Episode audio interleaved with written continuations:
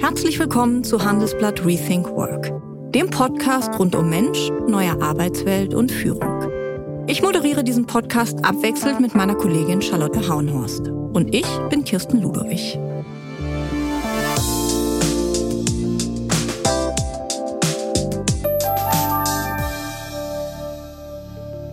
Mit 25 Jahren, körperlich und mental so fit wie nie, tritt die erfolgreichste deutsche Biathletin aller Zeiten zurück. Im Intro zu ihrem Buch, das im September erschienen ist, schreibt Magdalena Neuner, ich erinnere mich, wie ich an diesem Morgen an meinem kleinen Küchentisch saß und spürte, dass ich etwas nicht mehr spürte. Den Druck, unter dem man als Profisportler steht. Das Gefühl war krass, befreiend und befremdlich zugleich. Das Buch heißt Peak Performer, genauso wie die Stiftung, die Neuner als Schirmherrin unterstützt und die Kinder, so heißt es auf der Homepage, spielerisch Freude am Leisten vermitteln will. Auch im Buch geht es darum, wie wir Leistungskultur neu denken, und zwar zwischen den Extremen. Ich spreche im Podcast mit der 36-Jährigen und ihrem Co-Autoren Christopher Spall, der auch Geschäftsführer der Peak Performer Stiftung ist. Wir sprechen über den schlechten Ruf von Leistung, das Zusammenspiel von Talent, harter Arbeit und Kopf, Niederlagen und den Spagat zwischen Höchstleistung und totaler Verausgabung. Und was das alles mit den eigenen Kindern zu tun hat. Neuner hat mittlerweile drei. Mich hat beeindruckt, wie offen Magdalena Neuner über ihre Höhen und Tiefen spricht. Und ich bin nachdenklich geworden, als sie erzählt hat, wie unglücklich sie trotz all der Siege und Erfolge manchmal war. Herzlich willkommen, Frau Neuner. Herzlich willkommen, Herr Spall. Hallo, grüß Sie. Morgen. Frau Neuner, wann hatten Sie das letzte Mal das Gefühl, richtig was geleistet zu haben? Also tatsächlich habe ich dieses Gefühl fast täglich, ähm, wenn man Mama von drei Kindern ist und berufstätig ist und Haushalt hat und einen Garten und sonst noch viel Dinge, die man auch so macht, äh, auch freiwillig, habe ich ganz, ganz oft dieses Gefühl. Und ich habe mir vor vielen Jahren schon angewöhnt, auch mich selbst zu loben für die Dinge, die man so schafft, auch wenn es manchmal nicht die die Olympiasiege oder die Weltmeistertitel sind, sind es oft die kleinen Dinge und ähm, wir sollten da oft äh, viel netter und liebevoller mit uns selbst sein. Von daher habe ich schon häufig das Gefühl. Und heute früh musste ich 300 Meter Privatzufahrtsstraße räumen und salzen mit der Hand. Also von daher ist mein letzte, meine letzte Leistung gar nicht so lang her. Also die Schneeschippleistung sozusagen. genau, richtig. Und wie fühlt sich das dann für Sie an? Ähm, sind Sie dann stolz? Sind Sie dann erleichtert? Sind Sie vielleicht auch ein bisschen erschöpft? Das ist, glaube ich, ganz unterschiedlich, je nachdem. Also es ist, äh, also ein Tag mit den Kindern ist sicher so, dass man auch äh, eine gewisse Erschöpfung am Abend hat. Ähm, und trotzdem ich oft noch am Bett sitze und wir Geschichte lesen und ich oft innerlich denke, ja, es ähm, im Grunde läuft alles gut. Das ist sicher mhm. nicht diese Euphorie, die man hat, wenn man als Leistungssportler einen, einen riesengroßen Erfolg hat, aber es sind so ja. diese kleinen täglichen Erfolge, die mich insgesamt, glaube ich, sehr zufrieden machen, würde ich sagen. Also ich fühle mich als sehr zufriedenen Menschen. Ähm, ja, also auch mal mit, mit mehr Euphorie, wenn tolle Dinge gelungen sind. Ich habe vor kurzem eine, eine kleine Weiterbildung gemacht und habe dann dieses Zertifikat hier an meine Wand gehängt. Und da habe ich schon innerlich so gemerkt, ja, ist für mich persönlich ein toller Erfolg und äh, ja, einfach so ein Glücksgefühl. Ja, mhm. sicher. Was war das für eine Weiterbildung? Das müssen Sie jetzt noch kurz verraten. Ich habe äh, eine Weiterbildung zur Fachfrau für Stressmanagement und Resilienztrainerin gemacht. Ah, man möchte meinen, dass Sie äh, besonders stressresistent schon sind. ja, also ich glaube schon, dass ich zu dem Thema äh, viel gelernt habe aus eigener Erfahrung, aus dem Leistungssport und trotzdem hat mich dieses Thema weiterhin sehr beschäftigt, weil ich immer wieder in meinem Leben festgestellt habe, dass ich es nicht immer gut hinbekommen habe. Und ich glaube, das ist so ein bisschen das Ding von einem Leistungssportler. Wir wollen ja uns ja immer verbessern, immer irgendwie so ans Optimum kommen. Und ich ja. glaube schon, dass ich ein gutes äh, Stressmanagement habe und Resilienz. Aber ich wollte es für mich selbst nochmal verbessern, habe mehrere Workshops mitgemacht, einfach weil ich dieses Thema auch besser verstehen wollte. Und ich glaube, dass ich ja sicher auch eine gewisse Vorbildfunktion habe und ähm, Menschen in Vorträgen oder mit, in Gesprächen oder natürlich äh, ja immer, wenn ich wenn ich geschäftlich unterwegs bin, Menschen ja auch was geben möchte. Ich möchte, dass die Leute irgendwie so nach Hause gehen, dass sie das Gefühl haben, von der haben wir vielleicht irgendwas mitgenommen. Und deswegen mhm. wollte ich mich da ein bisschen weiterbilden und machte auch noch weitere Ausbildungen. Mhm. Herr Spall, wann haben Sie sich zuletzt auf die Schulter geklopft, weil Sie was geschafft haben? Gute Frage. Mich selbst zu loben ist nicht meine Stärke. Ähm, das, das darf ich noch lernen.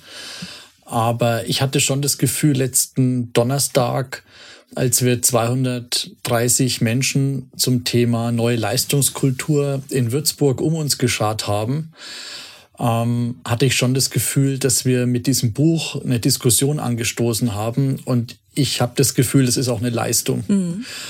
Und für mich grundsätzlich, Leistung bedeutet für mich, meiner eigenen Spur zu folgen. Ja. Man könnte auch über, im übertragenen Sinne sagen, meinen eigenen Weg zu gehen. Und das ist auch eine versteckte Bedeutung von Leistung. Wenn man im Duden schaut, dann findet man die einer Spur folgen, mhm. verfolgen. Mhm. Also da ist der Hartnäckigkeits-, der Durchhaltevermögen Gedanke enthalten. Das ist weit weg von dem physikalischen Verständnis. Leistung ist Arbeit durch Zeit. Mhm. Und immer wenn ich meiner Spur folge und auf meiner Spur bin, dann habe ich auch das Gefühl, dass ich etwas leiste. Mhm. Und was war das? War das eine Lesung zu Ihrem Buch? Es war eine Podiumsdiskussion mhm. zusammen mit Magdalena Neuner und äh, Christian Krams, unserem weiteren Autor, mhm. und dem Handball-Weltmeister Dominik Klein. Mhm.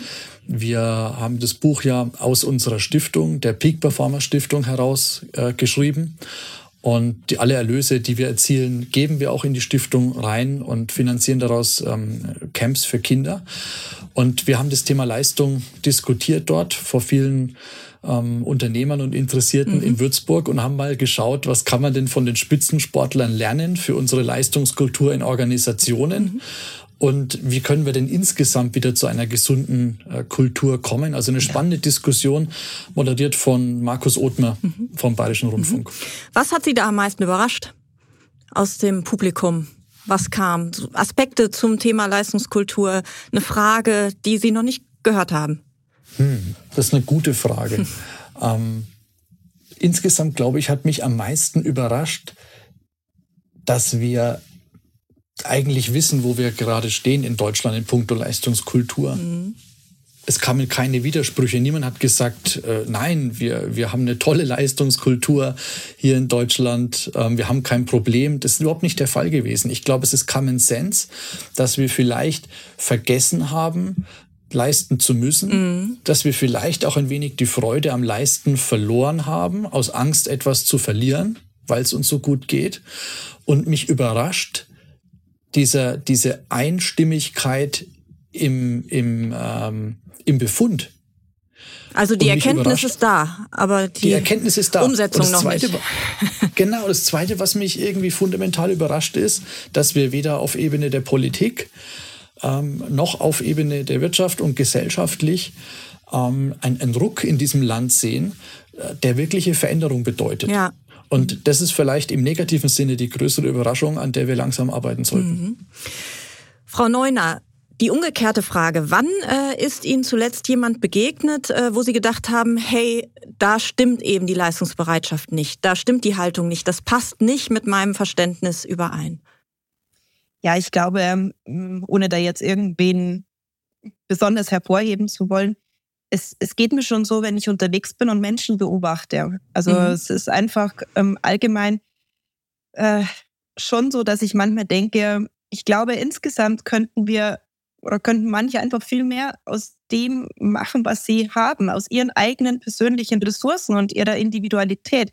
Das ist so das, was mir oft einfach auffällt, wenn man mit Menschen spricht, mit Menschen zusammen ist, ohne da jetzt wirklich jemanden einzeln raus, äh, raussuchen zu wollen. Also dieser Spruch, jeder ist seines Glückes Schmied. Ich meine, so abgedroschen wie der klingt, aber es ist halt einfach was dran. Und ich habe tatsächlich ein Riesenproblem damit, mit ähm, Menschen, die sich immer nur in der Opferrolle sehen, die immer nur sagen, mhm. na ja, ich kann ja nichts dafür, weil eben meine Situation so und so und ich kann da ja gar nichts ändern. Und da bin ich einfach anderer Meinung. Ich bin der Meinung, man kann immer irgendwas ändern, aber man muss es selbst tun. Man muss, man kann, darf nicht darauf warten, bis jemand anders es für äh, mhm. dich tut. Und das ist so was, was viele Menschen total ungern hören, das weiß ich, ähm, dass es auch weh tut, aber anders funktioniert es einfach nicht. Und das möchte ich manchmal irgendwie manchen Leuten gern so sagen und äh, sagen, komm, äh, krieg deinen, Entschuldigung, allerwertesten hoch und, und mhm. mach einfach, tu mhm. irgendwas. Komm ins Machen, wie man so schön mhm. sagt.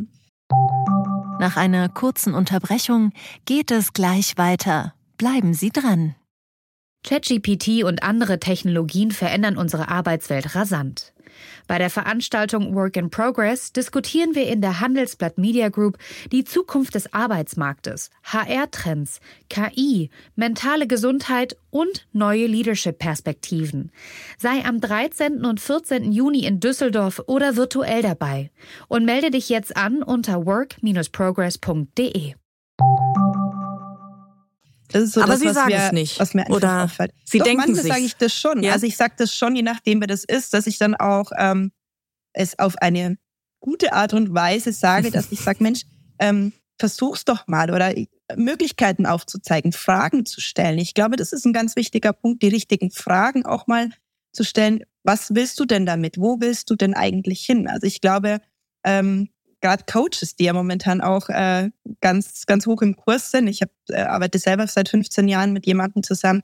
Die machen es ja auch so. Die, die kitzeln dich, die fragen dich, bis du selbst mhm. ins Machen kommst. Und das wünsche ich mir für viele Menschen, dass sie mehr ins Tun kommen. Ich glaube, mhm. das würde schon ganz viel mit unserer Gesellschaft machen. Ja. Mhm. Herr Spall, wer war es bei Ihnen? Oder welche Situation war es bei Ihnen, wo Sie gedacht haben, das passt jetzt nicht? Ich habe gelegentlich Störgefühle mit ähm, den sogenannten Bulldozer-Eltern.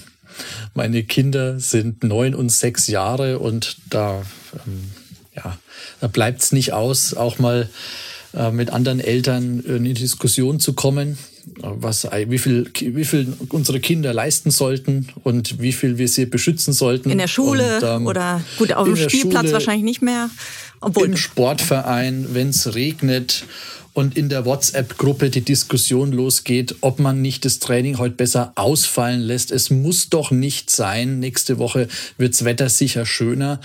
Und ich habe dann meinen Sohn, ich hatte Homeoffice gemacht an dem Tag und mein Sohn steht, also die ziehen die Fußballschuhe immer schon vorher an. Ähm, und mein Sohn steht in Montur mit Fußballschuhen bei uns im Flur und ich gucke nochmal in die WhatsApp-Gruppe rein und der Trainer schreibt rein, das Training fällt aus wegen schlechtem Wetter. Und mein Sohn, der hatte wirklich Tränen in den Augen, hat sich unglaublich gefreut, einfach zu trainieren. Mhm. Der hat sich darauf eingestellt. Ja, ähm, äh, er hatte Freude daran, da jetzt rauszugehen. Und wir diskutieren zu Hause auch nicht sehr viel über das Wetter, denn das sind die Dinge, die wir nicht ändern können. Wir reden eben, wie es Magdalena eben gesagt hat, eher über die Dinge, die wir, die wir tun können. Mhm. Also ich sehe ihn. Ich wusste aber, ich hatte noch einen Termin äh, einen Teamstermin, habe dann meinen Teamstermin verschoben und habe gesagt, okay, wir gehen zusammen auf den Sportplatz, individuelles Training.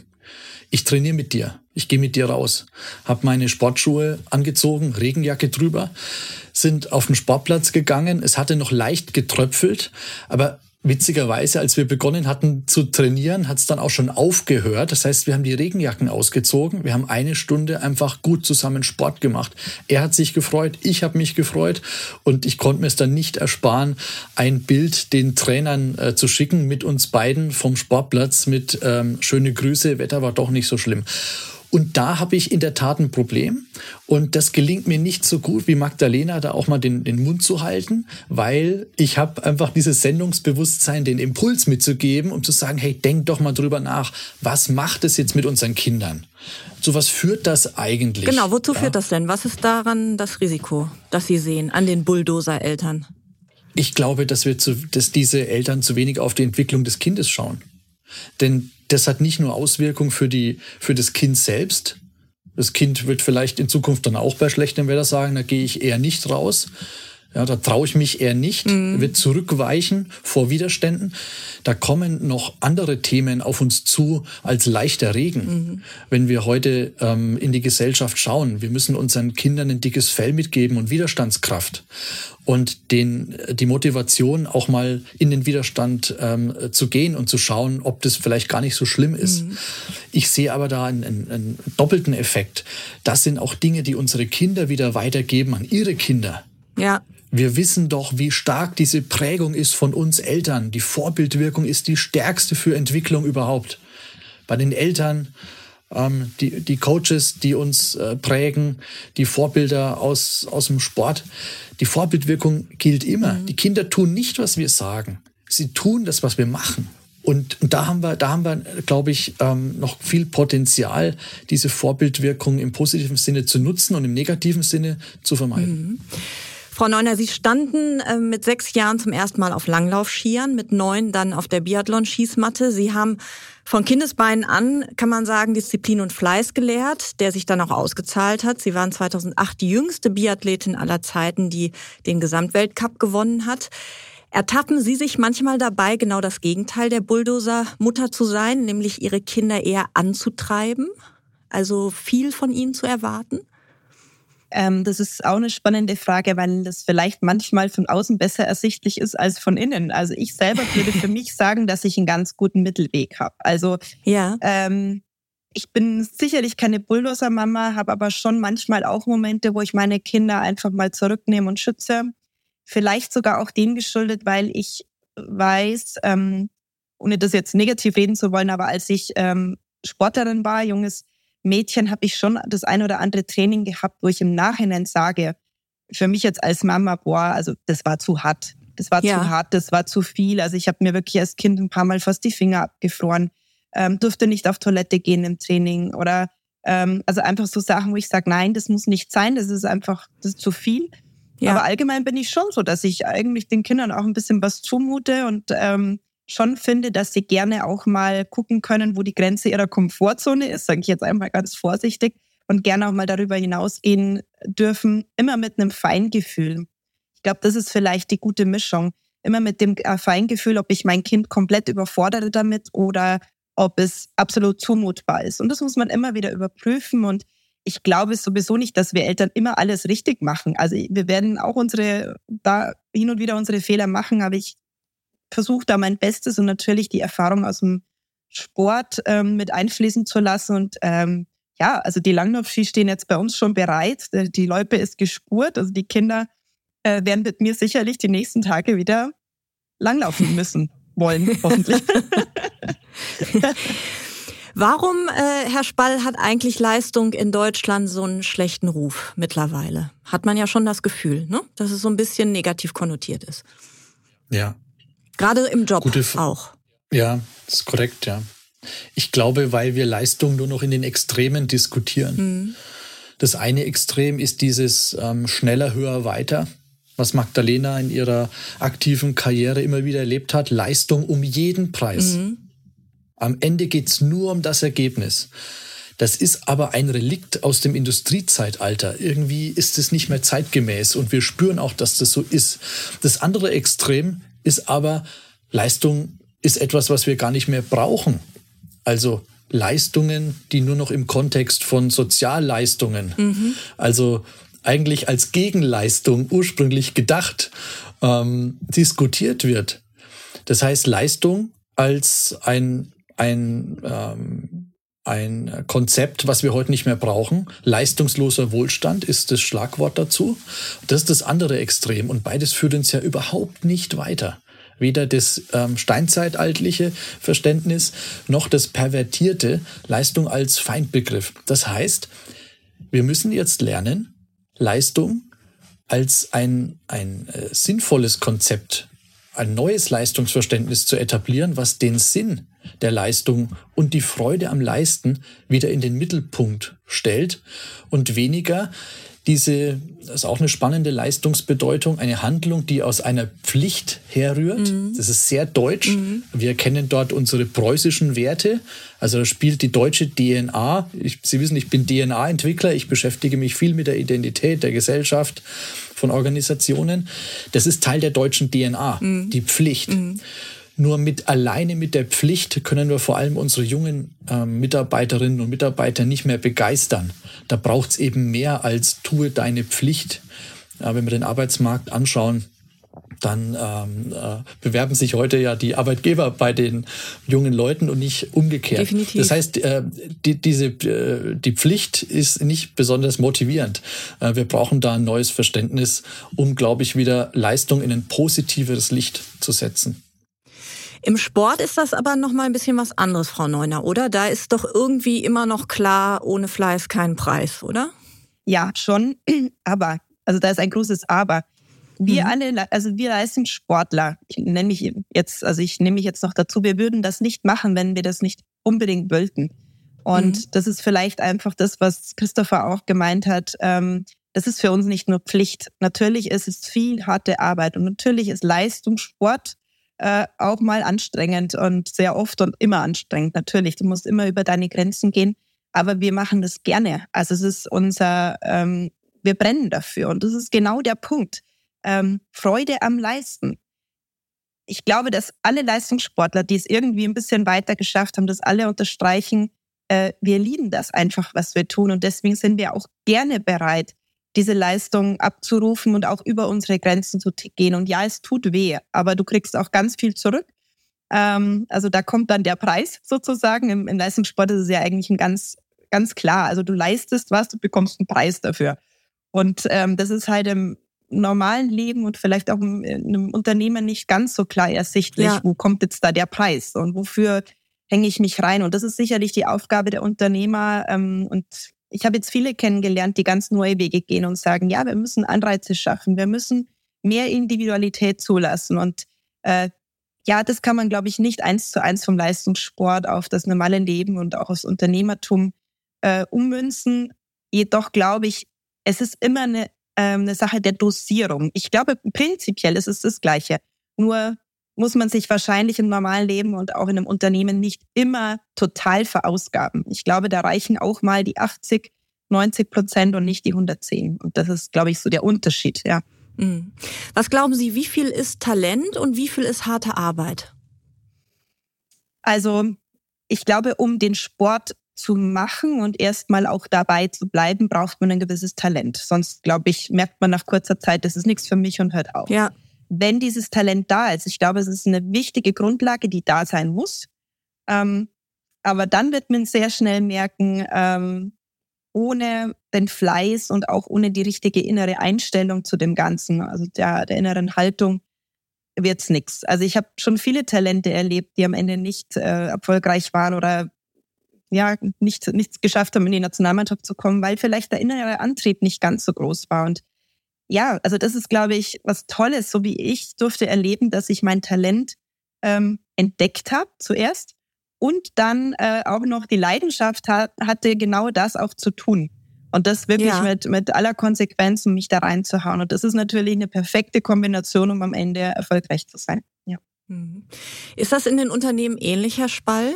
Also im Journalismus gibt es zum Beispiel auch immer eine Diskussion, wie viel ist eigentlich Talent, ne? dass man mhm. schon den Ansatz hat zu einer Edelfeder, wie äh, man das so gerne nennt, ähm, und Handwerk. Ne? Also dass es natürlich ja. auch ganz klare Regeln gibt, wie ein guter Text ausschaut. Ja. ja. also meine persönliche Haltung, das ist ja jetzt ähm, wirklich eine, eine ganz persönliche Einschätzung und auch eine Frage der eigenen Lebenserfahrung. Meine persönliche Haltung dazu ist, Dein Talent ist dein Ticket, um mitzuspielen. Das ist die Eintrittskarte, um dabei zu sein. Aber um auf dem Feld ein Tor zu schießen oder am Ende als Sieger vom Platz zu gehen, braucht's viel, viel mehr. Da braucht's Fähigkeit. Und Fähigkeit muss nicht immer aus einem besonders großen Talent herrühren. Mhm. Das kann eben auch aus, aus Training ähm, resultieren, ja. Oder aus einer ganz besonderen Grundhaltung, das Mindset. Und das Mindset macht am Ende den Unterschied. Schauen wir doch mal auf die Fußballnationalmannschaft als wunderbare Metapher. Vom Talent wahrscheinlich eine der Top drei Mannschaften in der Welt auf, äh, in ihrem Fach. Ähm, vom Ergebnis her kriegen sie es aktuell und seit Jahren nicht auf den Platz.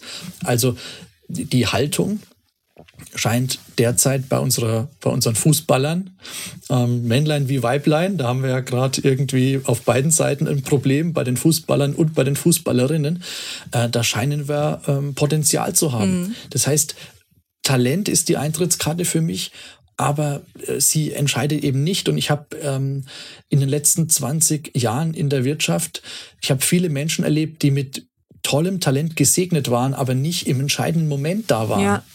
Und das können wir doch lernen von den Spitzensportlern. Wenn es zählt, dann da zu sein. Mhm. Ja, ich habe äh, für unser Buch Peak Performer den Matthias Steiner interviewt, beispielsweise unseren mhm. Gewichtheber mhm. Olympiasieger. Und der im entscheidenden Moment bei Olympia in Sochi eine, ein Gewicht gestoßen hat, was er noch nie davor in seinem Leben gestoßen hat. Ja. Also rein objektiv betrachtet hat er das nicht drin gehabt, aber er hat an sich geglaubt. Die Haltung hat gestimmt. Mhm. Und ich glaube, so können wir auch ähm, zu einem gesunden Leistungsverständnis kommen. Du musst nicht jeden Tag die Bestleistung stoßen, aber du solltest versuchen, ähm, jeden Tag äh, zu schauen, das, was dir heute möglich ist, zu geben. Ja. Ja, mhm. Es müssen aber nicht jeden Tag die 120 Prozent sein. Und ob das dann äh, sechs Tage Arbeit sind oder vier Tage, steht auf einem ganz anderen Blatt. Also Leistung können wir auch nicht mehr messen in Arbeitsstunden, sondern wir müssen schon schauen, was kommt am Ende äh, bei rum, wie sieht der Prozess aus.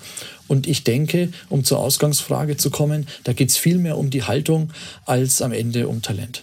Frau Neuner, welche Rolle hat bei Ihnen und spielt noch der Kopf? Und wie hat sich das über die Jahre auch verändert? Ähm ich hatte das, ich weiß nicht, ob ich sagen kann, große Glück oder vielleicht war es auch eine glückliche Fügung oder wie auch immer. Ich habe, als ich äh, zum ersten Mal Weltmeisterin geworden bin, 2007 in Antolz, sehr schnell erkannt, dass zu dem Ganzen, also dem Sport, dem Leistungssport und auch dem Drumherum, nicht nur die körperliche Fähigkeit gehört, sondern dass der Kopf eine riesengroße Rolle spielt. Und ich habe ähm, dann mit einem tollen Mentaltrainer und Coach angefangen zu arbeiten. Ich war damals mit 19 jung für dieses Thema, glaube ich, und auch die Zeit 2007, da war das noch nicht gang und gäbe, dass man einen Mentaltrainer hat oder einen Coach. Also ich wurde schon teilweise schief angeschaut. Das war auch ein Thema im Verband, ähm, in der Mannschaft wo ich schon auch ab und zu mal darauf angesprochen worden bin, ob das notwendig ist, warum ich das mache, warum ja. ich da jemand extern habe, ob das sinnvoll ist. Im Nachhinein muss ich sagen, es war die beste Entscheidung meines Lebens, mich ähm, da so gut aufzustellen und einfach mein Mindset äh, auf höchste Ebenen zu bringen, weil das für mich der absolute Erfolgsfaktor am Ende war. Ich hatte das Talent, ich hatte sicherlich die körperlichen Fähigkeiten mir antrainiert, ähm, war sicher gesegnet mit vielen Dingen, aber ich habe sehr früh gemerkt, dass ich mental einfach gewisse Defizite habe, weil ich mit dem Druck nicht immer gut umgehen konnte, weil ich schon eher sensibel bin, wenn auch Menschen. Und ich meine, als Sportler ist man ja auch konfrontiert mit Menschen im Stadion, ähm, mit Fans, mit Briefen, mit Dingen, die halt so passieren, ja. die ja auch manchmal unschöne Dinge zu dir sagen oder auch natürlich Spielchen untereinander bei den Sportlern und Sportlerinnen. Und da musst du dich schon wahnsinnig gut abgrenzen können. Das weiß ich oder wusste ich, dass ich das nicht sehr gut kann. Und da hatte ich eine tolle Unterstützung. Er hat mich für jeden Wettkampf im Endeffekt fit gemacht und mich unterstützt. Und auch im Nachhinein, ich meine, dadurch, dass er auch Unternehmenscoach ist, habe ich sehr, sehr viel gelernt, auch für dieses, wie man so schön sagt, echte Leben danach. Ähm, und als ich mit 25 aufgehört habe, dass ich diese Entscheidung getroffen habe, dass ich so klar mit dieser Entscheidung war und nach diesem Karriereende nicht ins Loch gefallen bin habe ich sicherlich auch diesem Mindset zu verdanken, dass ich mir über die Jahre ähm, mit ihm zusammen erarbeitet habe. Und deswegen bin ich absolut der Meinung, dass der Kopf, unsere innere Einstellung, unser Mindset absolut entscheidend ist im kompletten Leben. Egal ob es beim Sport, in der Schule schon, also ich, man merkt es bei den Kindern schon, ähm, im, im normalen Leben, in der Familie ist es immer ein ganz wichtiges Thema und ich finde, das sollten wir viel mehr ähm, Wert darauf legen und uns viel mehr damit beschäftigen. Ja. Mhm. Geht es da auch ähm, darum, wie man mit Niederlagen und äh, Krisen und ähm, auch eigenen Fehlern umgeht? Absolut, vor allen Dingen. Also als Sportler ist man ja überhaupt nicht gefeit davor, permanent irgendwelche Niederlagen zu erleben. Und selbst wenn man erfolgreich ist, diese Niederlagen, die spielen sich oft ganz anders ab oder vielleicht auch im stillen Kämmerchen. Und ähm, Niederlage ist auch was sehr Individuelles. Für mich war vielleicht auch eine Niederlage, wenn ich Fünfte geworden bin, wo jeder sagen würde, ja komm, also Top Ten im Weltcup ist ja natürlich immer noch großartig, aber ich selber mhm. wusste, der Wettkampf war nicht perfekt. Ich wusste, dass ich Fehler gemacht habe beim Schießen, wie auch immer. Und ich konnte da nicht immer ins Hotelzimmer fahren und sagen, ja, das war trotzdem ein guter Wettkampf. Und ja. ähm, ich finde es wahnsinnig wichtig, sich mit Rückschlägen, mit äh, Niederlagen auseinanderzusetzen und diese auch zu erleben. Die gehören zum Leben dazu. Und Biathlon ist ja fast schon sinnbildlich für Rückschläge und für Fehler machen. Weil du kriegst diesen Fehler schwarz auf weiß, wenn die Scheibe nicht umfällt, musst du damit ja. klarkommen, dass diese Scheibe nicht umgefallen ist. Und deswegen ist Biathlon ja eigentlich ein, wunderbares, wunderbares Tool, um mit Fehlern umgehen äh, zu lernen. Und deswegen haben wir auch Biathlon bei unseren Kids Camps. Der Christa, Christopher hat das vorhin schon mal angesprochen, dass wir von Seiten der Stiftung diese Camps für Kinder machen. Und da gibt's immer wieder auch Biathlon. Und das ist für die Kinder total motivierend, wenn sie am Anfang erstmal nichts treffen. Klar, viele haben noch nie sowas gemacht, haben, haben noch nie Berührung gehabt und am Anfang klappt es meistens nicht gut. Und ich versuche die Kinder dann immer zu bestärken und zu sagen, probier's nochmal, du wirst sehen, du wirst dich verbessern. Und da muss man die Kinder dann wirklich motivieren und kitzeln. Und viele sagen, nee, das kann ich nicht, das will ich gar nicht mehr machen. Und wenn wir es schaffen, die Kinder wieder zu motivieren, wird es immer besser. Und irgendwann kriegen wir die Kinder nicht mehr vom Schießstand weg, weil sie so einen Spaß und so eine Freude dabei haben. Und ich glaube, man kann da gut vermitteln, dass es zum Leben dazu gehört, Fehler zu machen. Aber es wichtig ist, aufzustehen und weiterzumachen. Ja. Mhm. Da haben wir aber im, in den Unternehmen noch ein bisschen Nachholbedarf, Herr Spall, oder? Naja, wir haben insgesamt in unserem Lande nicht die offenste Fehlerkultur. Ähm, ich habe erst vor ein paar Tagen wieder eine Studie gelesen. Unter allen Industrieländern weltweit belegen wir aktuell Platz 60 von 61. Ähm, wie im Fußball hinter Österreich, könnte man sagen. Aber ähm, das ist ja gar nicht so lustig. Mhm. Denn äh, das heißt, was, was heißt das konkret? Das heißt, Menschen haben Angst, Fehler zu machen, machen dann den letzten Schritt vielleicht nicht. Und das führt dazu, dass Ideen in der Schublade bleiben. Das führt dazu, dass Menschen vielleicht nicht ähm, sich trauen, äh, ihr Lebenswerk offen anzugehen, dass wir vielleicht Investitionen auch aufschieben und nicht wie die Amerikaner sehr mutig investieren. Die Schuldenbremse, die gerade so diskutiert wird, ja.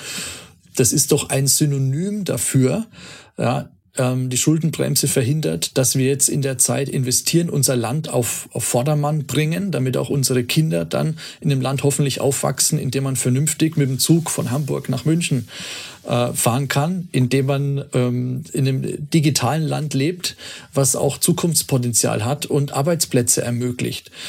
Ähm, unsere Fehlerkultur ist ähm, ist, äh, ist nicht besonders ausgeprägt und das sehen wir auch in den Organisationen. Ich denke aber, dass wir jenseits diesen, dieses allgemeinen Befunds in jeder Organisation die Möglichkeit haben, eine andere Kultur zu etablieren. Und ich motiviere auch meine Organisationen, mit denen ich arbeite, eine eigene Kultur zu etablieren auf Basis ihrer DNA. Und wir können uns durchaus gegen diesen Trend äh, stemmen und eine moderne Leistungskultur und auch eine moderne Fehlerkultur in Organisationen etablieren, indem wir Menschen haben, die vorangehen, nämlich unser Top-Management, die das zeigen, die offen mit Fehlern umgehen, die zeigen, dass sie Menschen sind und damit andere ermutigen, auch Fehler zu machen. Mhm. Beim Thema auch Krisen, Frau Neuner, Sie äh, schreiben in dem Buch sehr offen darüber und Sie sprechen auch offen darüber, dass Sie nach der Olympiade 2010 und nach der Geburt Ihres zweiten Kindes ähm, sechs Jahre später total ausgebrannt waren. Ähm, das sind ja sehr unterschiedliche Situationen. Da habe ich mich dann gefragt, wie kam es dazu? Aus zwei völlig unterschiedlichen Gründen, würde ich jetzt einfach mal sagen. Also ja nach den Olympischen Spielen war für mich sicherlich auch ein totaler ähm, Spannungsabfall da. Ähm, ich habe ja eigentlich meine ganze sportliche Karriere darauf äh, trainiert, Olympiasiegerin zu werden. Und ähm, ja, schon diese, wir waren vier Wochen in Kanada, also erst in Vancouver Island zur Vorbereitung zwei Wochen und dann zwei Wochen dann in, äh, in Whistler Mountain. Und diese vier Wochen waren für mich ähm, schwierig, sage ich einfach mal, weil ähm, ja ich mich sehr einsam gefühlt habe. Äh, ja, jeder möchte im Team natürlich so seine beste Leistung abrufen und da hat jeder so ein bisschen mhm. vor sich hin gearbeitet, aber jeder so für sich und ähm, ja, mir hat es, mir hat irgendwie viel Menschliches drumherum so ein bisschen gefehlt und ich habe mich dann sehr auf den Sport konzentriert, habe äh, gut trainiert und dann auch am Ende natürlich tolle Wettkämpfe gemacht mit ähm, zwei Goldmedaillen und einer Silbermedaille. Und trotzdem sind ein paar Dinge während dieser Olympischen Spiele passiert, die mich sehr, sehr zum Nachdenken gebracht haben. Einfach wo bleibt der Mensch dabei? Natürlich sind wir ja. Leistungssportler. Man kann jetzt schon sagen, na ja, also stellt euch nicht so an, Leistungssport ist kein Ponyhof und ihr kriegt ja auch genügend Geld. Also die, die Sprüche kriege ich ja oft. Aber es steckt doch trotzdem ein Mensch dahinter, der Bedürfnisse hat. Und äh, meine Batterien sind halt auch nur begrenzt voll. Und ich habe einfach gemerkt, dass dieses Drumherum mir echt meine Batterien ausgezogen hat. Also sportlich konnte ich das gut managen, da war ich echt gut, gut vorbereitet. Aber dieses Drumherum war so anstrengend, sage ich jetzt einfach mal so ganz banal.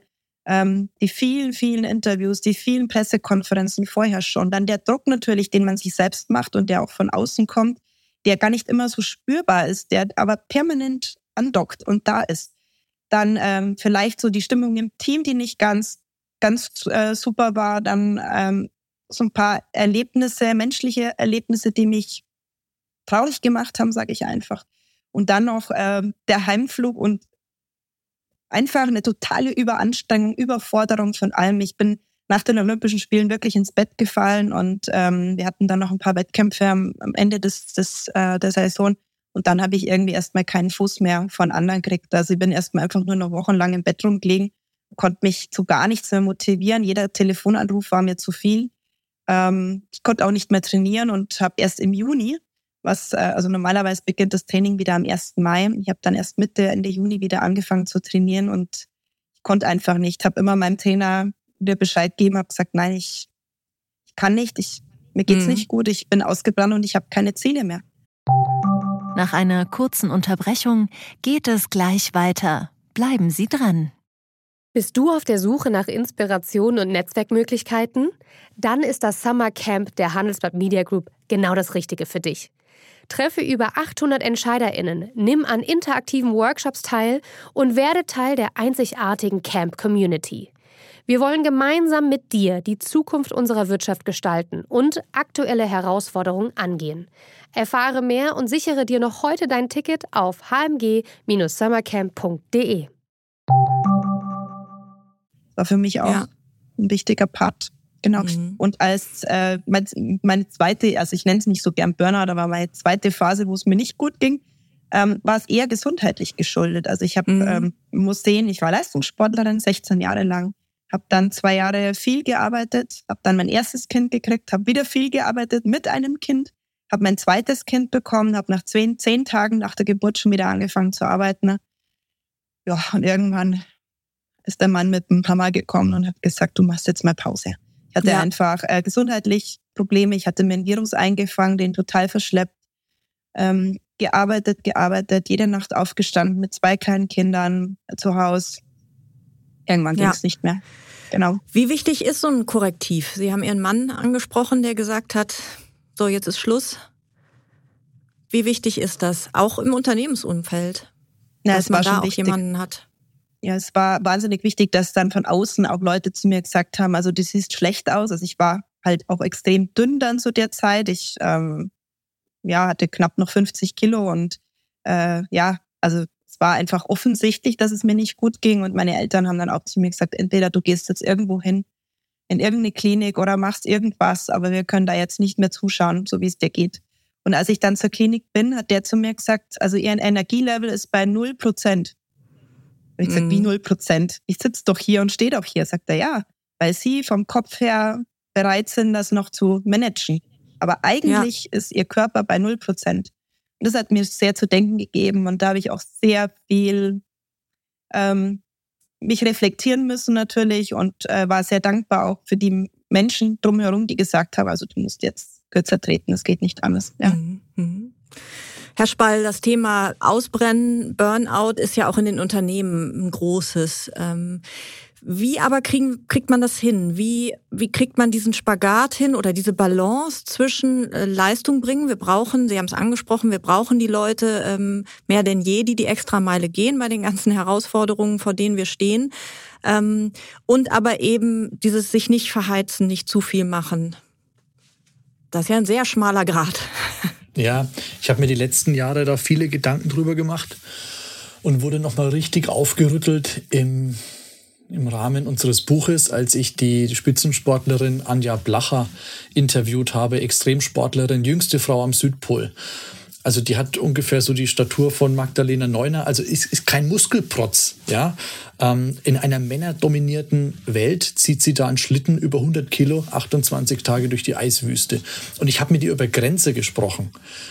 Was ist eigentlich eine Grenze und sollte man Grenzen immer verschieben? Und hat sie mir gesagt, Christopher, wenn ich nur einmal am Südpol einen Tag über meine Grenze gehe, dann ist die Reise zu Ende und ich bezahle vermutlich mit dem Leben. Ja. Es lohnt sich nicht, jede Grenze zu verschieben. Und es hat mich erstmal irritiert, denn ich habe als Mensch Grenze immer als so ein Sehnsuchtsgebiet gesehen, was man, wenn es geht, antastet und möglichst auch ähm, verschiebt ja, und ausweitet. Und ich hatte immer sehr viel Spaß damit. Aber ich denke, was wir von ihr, von, von Anja Blacher lernen können, ist, achte auf die Konsequenz deiner Grenzverschiebung. Es gibt Konsequenzen, die, die sollten wir nicht in Kauf nehmen, nämlich dann, wenn es an die Gesundheit geht. Dann geh bitte halt Abstand von der Grenze und überlege dir gut, welche Grenze du antastest. Im Unternehmenskontext habe ich gelernt in den letzten zehn Jahren, dass wir Leistung nicht nur über Zielerreichung definieren sollten. Ja. Denn das, was Magdalena Neuner eben beschrieben hat, haben wir auch in Organisationen. Der Gipfel ist erreicht, der Olympiasieg ist erreicht. Aber jetzt, was kommt danach? Viele fallen erstmal in ein Loch. Mhm. Das heißt, Ziele sind nur begrenzt sinnvoll. Die haben nur eine Haltwertdauer. Und dann braucht's wieder ein neues Ziel. Mhm. mhm. Ja? Also die Frage ist, was könnte denn das Ziel ersetzen? Und ich denke, die Motivation sollte bei unseren Führungskräften und, und Mitarbeitern und Mitarbeiterinnen in Organisationen nicht nur aus den Zielen herauskommen, sondern vielmehr aus dem inneren Antrieb. Mhm. Wir müssen die Menschen in unseren Organisationen mehr fragen, was treibt dich eigentlich an? Mhm. Ja, was willst du erreichen? Was willst du hier verändern? Dieser Antrieb, der trägt auch über schwierige Phasen hinweg. Der trägt auch mal über Phasen hinweg, wo eine hohe Arbeitsbelastung da ist. Also wenn ich den Sinn spüre und weiß, wozu ich etwas tue, dann ist die Wahrscheinlichkeit, in den Burnout zu fallen, definitiv mhm. geringer. Ich kann sie nicht eliminieren, aber ich kann die Wahrscheinlichkeit verringern. Das heißt, wir müssen mit unseren Menschen in Organisationen noch mehr an uns trauen, an der Persönlichkeit zu arbeiten, uns trauen, ihren Antrieb zu erschließen und ihnen vielleicht auch den Raum geben, diesen Antrieb zu leben. Mhm. Entweder in unserer Organisation, notfalls aber auch irgendwo anders. Mhm. Ist das vielleicht auch der Schlüssel, um unterschiedliche Leistungsverständnisse zusammenzubringen? Absolut. Es, es könnte ein Mix sein aus einer gemeinsamen Leistungskultur in Organisationen, die aber klipp und klar auf den Punkt gebracht ist, mit wenigen Prinzipien, die diese Leistungs-DNA markieren und gleichzeitig aber auch ein individuelles Leistungsverständnis mit den individuellen Grenzen, mit den individuellen Möglichkeiten. Ja? Also nicht mehr ein Aufoktroyieren, das sind deine Ziele, aber eigentlich sind es doch die Unternehmensziele, sondern eben ein ja, ein, ein gemeinsames System aus dem Antrieb des Mitarbeiters und den übergeordneten Zielen der Organisation. Frau Neuner, Herr Spall, vielen Dank für das Gespräch. Danke. Sehr gerne, vielen Dank. Das war Rethink Work mit Magdalena Neuner und Christopher Spall. Ich hoffe, Sie haben wieder etwas mitnehmen können für Ihren alltäglichen Wahnsinn. Wenn Sie grundsätzlich immer auf dem Laufenden bleiben wollen, dann testen Sie doch gerne das Handelsblatt. Mit unserem Angebot lesen Sie die aktuellen Artikel plus alles aus dem Archiv für vier Wochen für nur einen Euro. Schauen Sie doch einfach mal nach unter www.handelsblatt.com slash mehr Karriere. Die Details dazu finden Sie in den Show Notes. Wir hören uns am Montag in zwei Wochen wieder. Bis dahin, haben Sie eine gute Zeit. Tschüss.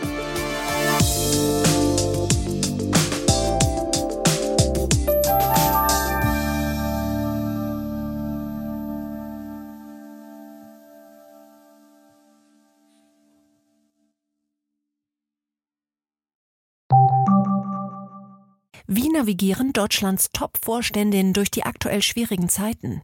Hören Sie es selbst bei der Female All-Star Boardroom Session am 14. Mai. Mit dabei Maria Ferraro von Siemens Energy, Viktoria Osatnek von E.ON, Sopna Suri von RWE Generation und Antje von Dewitz von Vaude.